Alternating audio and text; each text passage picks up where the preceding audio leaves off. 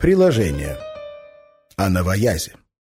Новояз, официальный язык Океании, был разработан для того, чтобы обслуживать идеологию анксоца или английского социализма. В 1984 году им еще никто не пользовался как единственным средством общения, ни устно, ни письменно. Передовые статьи в «Таймс» писались на новоязе, но это дело требовало исключительного мастерства, и его поручали специалистам.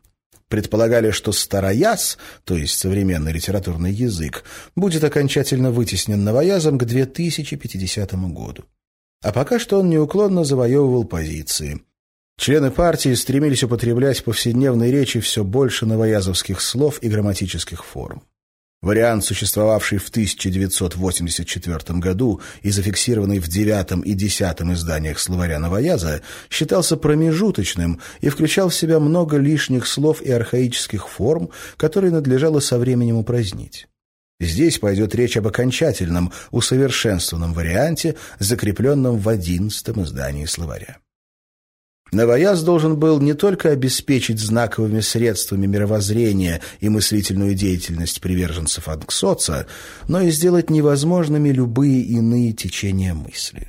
Предполагалось, что когда новояз утвердится навеки, а старояз будет забыт, неортодоксальная, то есть чуждая анксоцу мысль, постольку, поскольку она выражается в словах, станет буквально немыслимой. Лексика была сконструирована так, чтобы точно, а зачастую и весьма тонко выразить любое дозволенное значение, нужное члену партии, а кроме того отсечь все остальные значения, равно как и возможности прийти к ним окольными путями. Это достигалось изобретением новых слов, но в основном исключением слов нежелательных и очищением оставшихся от неортодоксальных значений, по возможности от всех побочных значений. Приведем только один пример.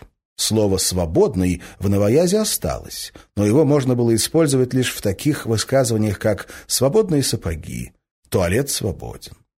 Оно не употреблялось в старом значении политически свободный, интеллектуально свободный, поскольку свобода мысли и политическая свобода не существовали даже как понятия, а, следовательно, не требовали обозначений. Помимо отмены неортодоксальных смыслов, сокращение словаря рассматривалось как самоцель, и все слова, без которых можно обойтись, подлежали изъятию. Новояз был призван не расширить, а сузить горизонты мысли, и косвенно этой цели служило то, что выбор слов сводили к минимуму. Новояз был основан на сегодняшнем литературном языке, но многие новоязовские предложения, даже без новоизобретенных слов, показались бы нашему современнику непонятными. Лексика подразделялась на три класса – словарь А, словарь Б – составные слова, и словарь С. Проще всего рассмотреть каждый из них отдельно. Грамматические же особенности языка можно проследить в разделе, посвященном словарю А, поскольку правила для всех трех категорий одни и те же. Словарь А заключал в себе слова, необходимые в повседневной жизни, связанные с едой, работой, одеванием, хождением по лестнице, ездой, садоводством, кухней и тому подобное. Он почти целиком состоял из слов, которыми мы пользуемся сегодня, таких как «бить», «дать», «дом», «хвост», «лес», «сахар», но по сравнению с сегодняшним языком число их было крайне мало, а значения определены гораздо строже. Все неясности, оттенки смысла были вычищены. Насколько возможно, слово этой категории представляло собой отрывистый звук или звуки и выражало лишь одно четкое понятие. Словарь А был совершенно непригоден для литературных целей и философских рассуждений. Он предназначался для того, чтобы выражать только простейшие, целенаправленные мысли, касавшиеся в основном конкретных объектов и физических действий. Грамматика новояза отличалась двумя особенностями. Первое – чисто гнездовое строение словаря. Любое слово в языке могло породить гнездо, и, в принципе, это относилось даже к таким отвлеченным, как, например, «если», «еслить», «есленно» и так далее. Никакой этимологический принцип тут не соблюдался. Словом-производителем могли стать и глагол, и существительное, и даже союз. Суффиксами пользовались свободнее, что позволяло расширить гнездо до немыслимых прежде размеров. Таким способом были образованы, например, слова «едко», «рычевка», «хвостист», «настроенческий», «убежденец». Если существительное и родственный по смыслу глагол были этимологически не связаны, один из двух корней аннулировался. Так слово «писатель» означало «карандаш», поскольку с изобретением версификатора писание стало означать чисто физический процесс. Понятно, что при этом соответствующие эпитеты сохранялись, и писатель мог быть химическим, простым и так далее. Прилагательное можно было произвести от любого существительного, как, например, пальтовый, жабный, от них соответствующие наречия и так далее. Кроме того, для любого слова, в принципе, это опять-таки относилось к каждому слову, могло быть построено отрицание при помощи «не». Так, например, образованы слова «не лицо» и «недонос». Система единообразного усиления слов приставками «плюс» и «плюс-плюс», однако, не привилась ввиду неблагозвучия многих новообразований. Смотри ниже. Сохранились прежние способы усиления, несколько обновленные. Так у прилагательных появились две сравнительные степени – лучше и более лучше. Косвенно аналогичный процесс применялся и к существительным, чаще от глагольным, путем сцепления близких слов в родительном падеже наращивание ускорения темпов развития. Как и в современном языке, можно было изменить значение слова приставками, но принцип этот проводился гораздо последовательнее и допускал гораздо большее разнообразие форм, таких, например, как «подустать», «надвязать», «отоварить», «беспреступность», коэффициент, «зарыбление», «обескоровить», «довыполнить» и «не додать». Расширение гнезд позволило радикально уменьшить их общее число, то есть свести разнообразие живых корней в языке к минимуму. Второй отличительной чертой грамматики новояза была ее регулярность. Всякого рода особенности в образовании множественного числа существительных, в их склонении, в сопряжении глаголов были по возможности устранены. Например, глагол «пахать» имел деепричастие «пахая», «махать» спрягался единственным образом «махаю» и так далее. Слова «цыпленок», «крысенок» во множественном числе имели форму «цыпленки», «крысенки» и, соответственно, склонялись. Молоко имело множественное число «молоки», побои употреблялось в единственном числе, а у некоторых существительных единственное число было произведено от множественного «займ». Степенями сравнения обладали все без исключения прилагательные, как, например, бесконечный, невозможный, равный, тракторный и двухвесельный. В соответствии с принципом покорения действительности все глаголы считались переходными. «Завозразить» — проект, «задействовать» — человека, «растаять» — льды, «умалчивать» — правду, «взмыть» — пилот взмыл свой вертолет над вражескими позициями. Местоимения с их особой нерегулярностью сохранились за исключением «кто» и «чей». Последние были упразднены, и во всех случаях их заменило местоимение «который», «которого». Отдельные неправильности словообразования пришлось сохранить ради быстроты и плавности речи. Труднопроизносимое слово или такое, которое может быть неверно услышано, считалось ипсо-факто плохим словом, поэтому в целях благозвучия вставлялись лишние буквы или возрождались архаические формы. Но по преимуществу это касалось словаря «Б». Почему придавалось такое значение удобопроизносимости, будет объяснено в этом очерке несколько позже. Словарь «Б» состоял из слов, специально сконструированных для политических нужд, иначе говоря, слов, которые не только обладали политическим смыслом, но и навязывали человеку, их употребляющему, определенную позицию. Не усвоив полностью основ анксоца, правильно употреблять эти слова было нельзя. В некоторых случаях их смысл можно было передать староязовским словом или даже словами из словаря А, но это требовало длинного описательного перевода и всегда было сопряжено с потерей подразумеваемых смыслов.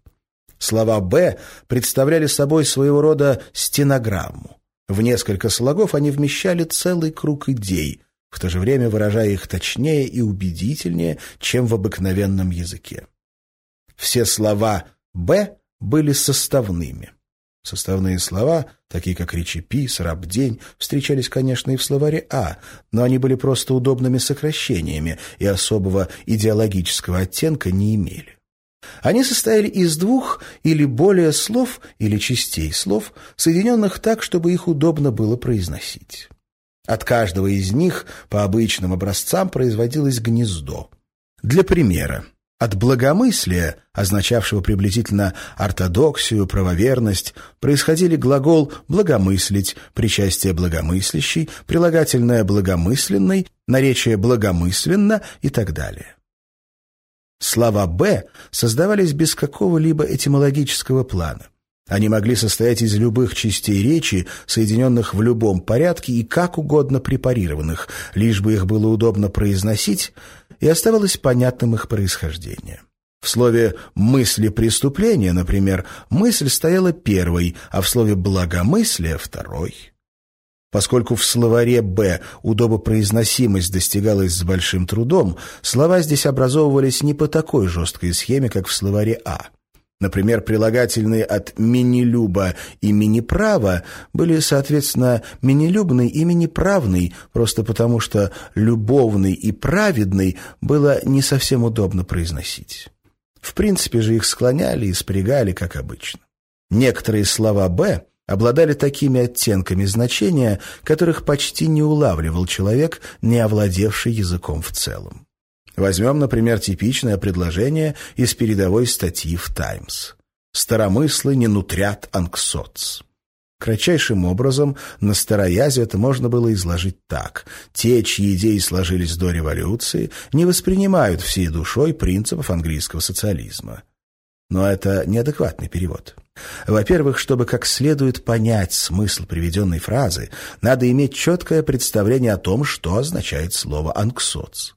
Кроме того, лишь человек, воспитанный в анксоце, почувствует всю силу слова «нутрить», подразумевающего слепое восторженное приятие, которое в наши дни трудно вообразить, или слово «старомысл», неразрывно связанного с понятиями порока и вырождения. Но особая функция некоторых новоязовских слов наподобие «старомысла» состояла не только в том, чтобы выражать значение – сколько в том, чтобы их уничтожать. Значение этих слов, разумеется, немногочисленных, расширялось настолько, что обнимало целую совокупность понятий. Упаковав эти понятия в одно, их уже легко было отбросить и забыть. Сложнее всего для составителей словаря новояза было не изобрести новое слово, но, изобретя его, определить, что оно значит, то есть определить, какую совокупность слов – оно аннулирует. Как мы уже видели на примере слова «свободный», некоторые слова, прежде имевшие вредный смысл, иногда сохранялись ради удобства, но очищенными от нежелательных значений. Бесчисленное множество слов, таких как честь, справедливость, мораль, интернационализм, демократия, религия, наука, просто перестали существовать. Их покрывали и тем самым отменяли несколько обобщающих слов. Например, все слова, группировавшиеся вокруг понятий свободы и равенства, содержались в одном слове «мысли преступления», а слова, группировавшиеся вокруг понятий рационализма и объективности, в слове «старомыслие». Большая точность была бы опасна. По своим воззрениям, член партии должен был напоминать древнего еврея, который знал, не вникая в подробности, что все остальные народы поклоняются ложным богам. Ему не надо было знать, что имена этих богов — Вал, Осирис, Молох, Астарта и так далее. Чем меньше он о них знает, тем полезнее для его правоверности. Он знал Иегову и заветы Иегову, а поэтому знал, что все боги с другими именами и другими атрибутами — ложные боги. Подобным образом член партии знал, что такое правильное поведение, и до крайности смутно лишь в общих чертах представлял себе, какие отклонения от него возможны. Его половая жизнь, например, полностью регулировалась двумя новоязовскими словами «злосекс» — половая моральность и «добросекс» — целомудрие. Злосекс покрывал все нарушения в этой области. Им обозначались блуд, прелюбодеяние, гомосексуализм и другие извращения, а кроме того нормальное совокупление, рассматриваемое как самоцель. Не было нужды называть их по отдельности. Все были преступлениями и в принципе карались смертью. В словаре «Ц», состоявшем из научных и технических слов, для некоторых сексуальных отклонений могли понадобиться отдельные термины, но рядовой гражданин в них не нуждался. Он знал, что такое добросекс, то есть нормальное сожительство мужчины и женщины с целью зачатия и без физического удовольствия для женщины. Все остальное – злосекс. Новояз почти не давал возможности проследить за вредной мыслью дальше того пункта, что она вредна. Дальше не было нужных слов. В словаре «Б» не было ни одного идеологически нейтрального слова. Многие являлись эвфемизмами. Такие слова, например, как «радлак» — лагерь радости, то есть каторжный лагерь, или «мини-мир» — Министерство мира, то есть Министерство войны, обозначали нечто противоположное тому, что они говорили. Другие слова, напротив, демонстрировали откровенное и презрительное понимание подлинной природы строя.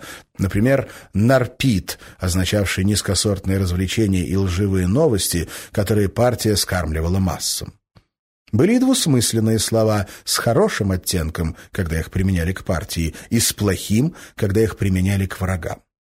Кроме того, существовало множество слов, которые на первый взгляд казались просто сокращениями. Идеологическую окраску им придавало не значение, а их структура. Настолько, насколько позволяла человеческая изобретательность, все, что имело или могло иметь политический смысл, было сведено в словарь «Б». Названия всех организаций, групп, доктрин, стран, институтов, общественных зданий краилось по привычной схеме. Одно удобопроизносимое слово с наименьшим числом слогов, позволяющим понять его происхождение. В Министерстве правды отдел документации, где работал Уинстон Смит, назывался «ДОКО», отдел литературы «ЛИТО», отдел телепрограмм «ТЕЛЕО» и так далее. Делалось это не только для экономии времени. Слова цепи стали одной из характерных особенностей политического языка еще в первой четверти XX века. Особенная тяга к таким сокращениям была отмечена в тоталитарных странах и тоталитарных организациях. Примерами могут служить такие слова, как «наци», «гестапо», «коминтерн», «агитпроп». Сначала к этому методу прибегали, так сказать, инстинктивно. В новоязе же он практиковался с осознанной целью.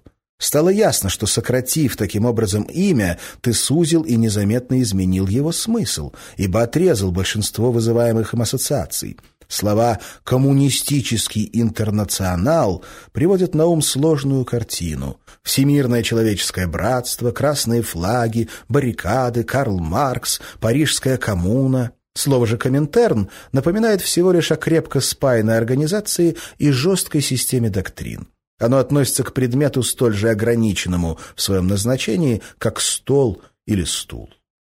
Коминтерн — это слово, которое можно произнести почти не размышляя, в то время как коммунистический интернационал заставляет, пусть и на миг, но задуматься. Подобным же образом мини-прав вызывает гораздо меньше ассоциаций, их легче предусмотреть, чем Министерство правды. Этим объяснялось не только стремление сокращать все, что можно, но и на первый взгляд преувеличенная забота о том, чтобы слово легко было выговорить.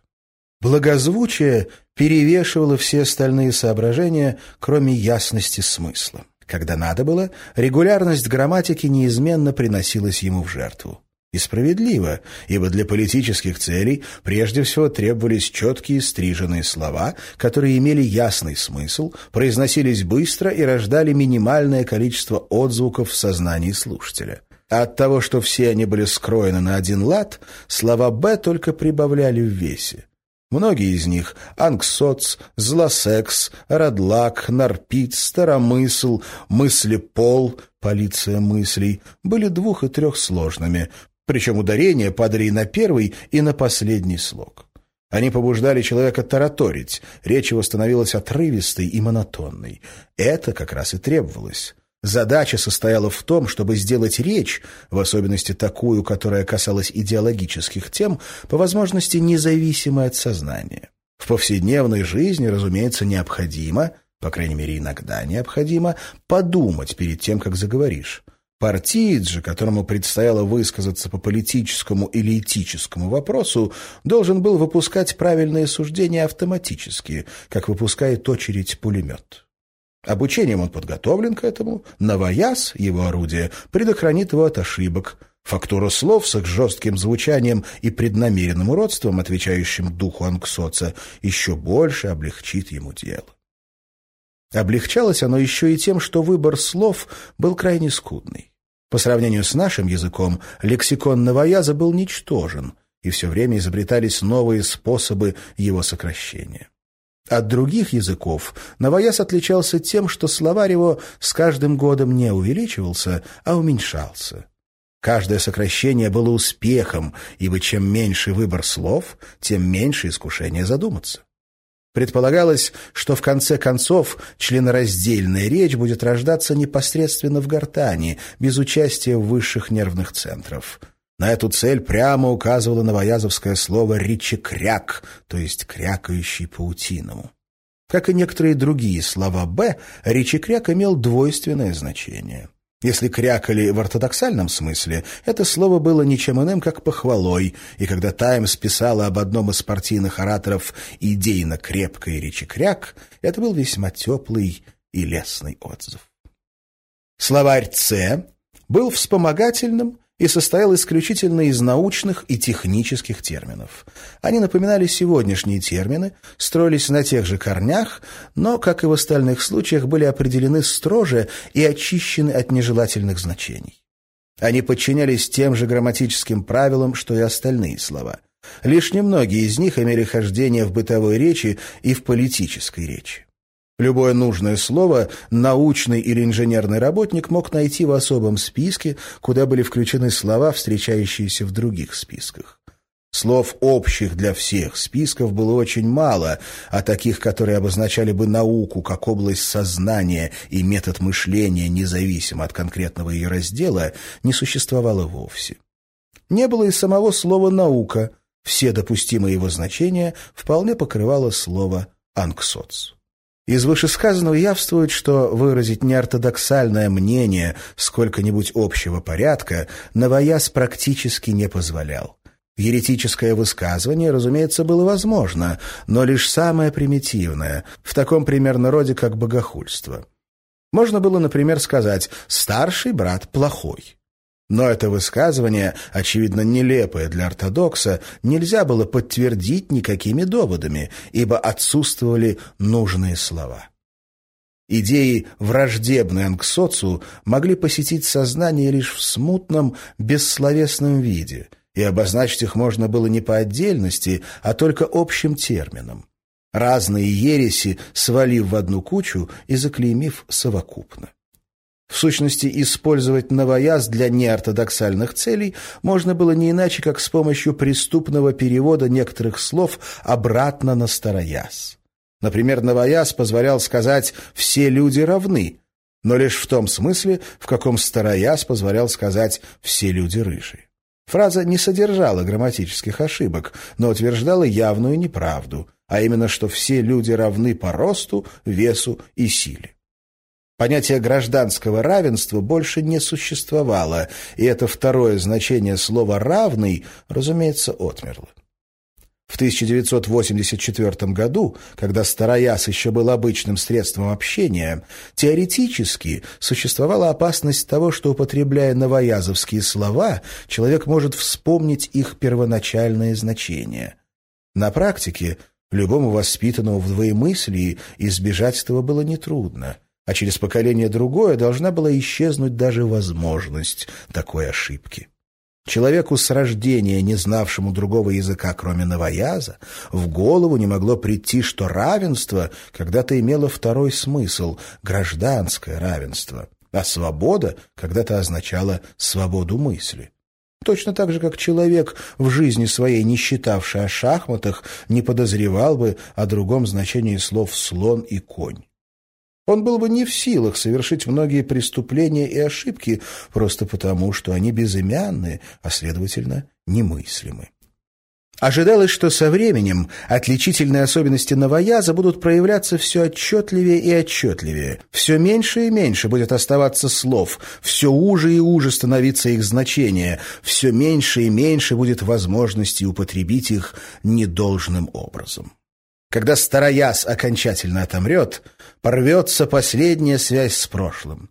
История уже была переписана, но фрагменты старой литературы, не вполне подчищенные, там и сям сохранились, и покуда люди помнили старояз, их можно было прочесть. В будущем такие фрагменты, если бы даже они сохранились, стали бы непонятны и непереводимы. Перевести текст со старояза на новояз было невозможно, если только он не описывал какой-либо технический процесс или простейшее бытовое действие, или не был в оригинале идейно выдержанным, выражаясь на новоязе благомысленным. Практически это означало, что ни одна книга, написанная до 1960 года, не может быть переведена целиком. Дореволюционную литературу можно было подвергнуть только идеологическому переводу, то есть заменой не только языка, но и смысла. Возьмем, например, хорошо известный отрывок из Декларации независимости. Мы полагаем самоочевидными следующие истины. Все люди сотворены равными, всех их Создатель наделил определенными неотъемлемыми правами, к числу которых принадлежат жизнь, свобода и стремление к счастью. Дабы обеспечить эти права, учреждены среди людей правительства, берущие на себя справедливую власть с согласия подданных. Всякий раз, когда какая-либо форма правления становится губительной для этих целей, народ имеет право изменить или уничтожить уничтожить ее и учредить новое правительство. Перевести это на новояз с сохранением смысла нет никакой возможности. Самое большее, что тут можно сделать, это вогнать весь отрывок в одно слово – мысли преступления. Полным переводом мог бы стать только идеологический перевод, в котором слова Джефферсона превратились бы в панигирик абсолютной власти. Именно таким образом и переделывалась, кстати, значительная часть литературы прошлого. Из престижных соображений было желательно сохранить память о некоторых исторических лицах, в то же время приведя их труды в согласие с учением Анксоца. Уже шла работа над переводом таких писателей, как Шекспир, Мильтон, Свифт, Байрон, Диккенс и некоторых других. По завершении этих работ первоначальные тексты, а также все остальное, что сохранилось от литературы прошлого, предстояло уничтожить. Эти переводы были делом трудным и кропотливым. Ожидалось, что завершатся они не раньше первого или второго десятилетия XXI века. Существовало, кроме того, множество чисто утилитарных текстов, технических руководств и тому подобное. Их надо было подвергнуть такой же переработке. Окончательный переход на новояз был отложен до 2050 года именно с той целью, чтобы оставить время для предварительных работ по переводу.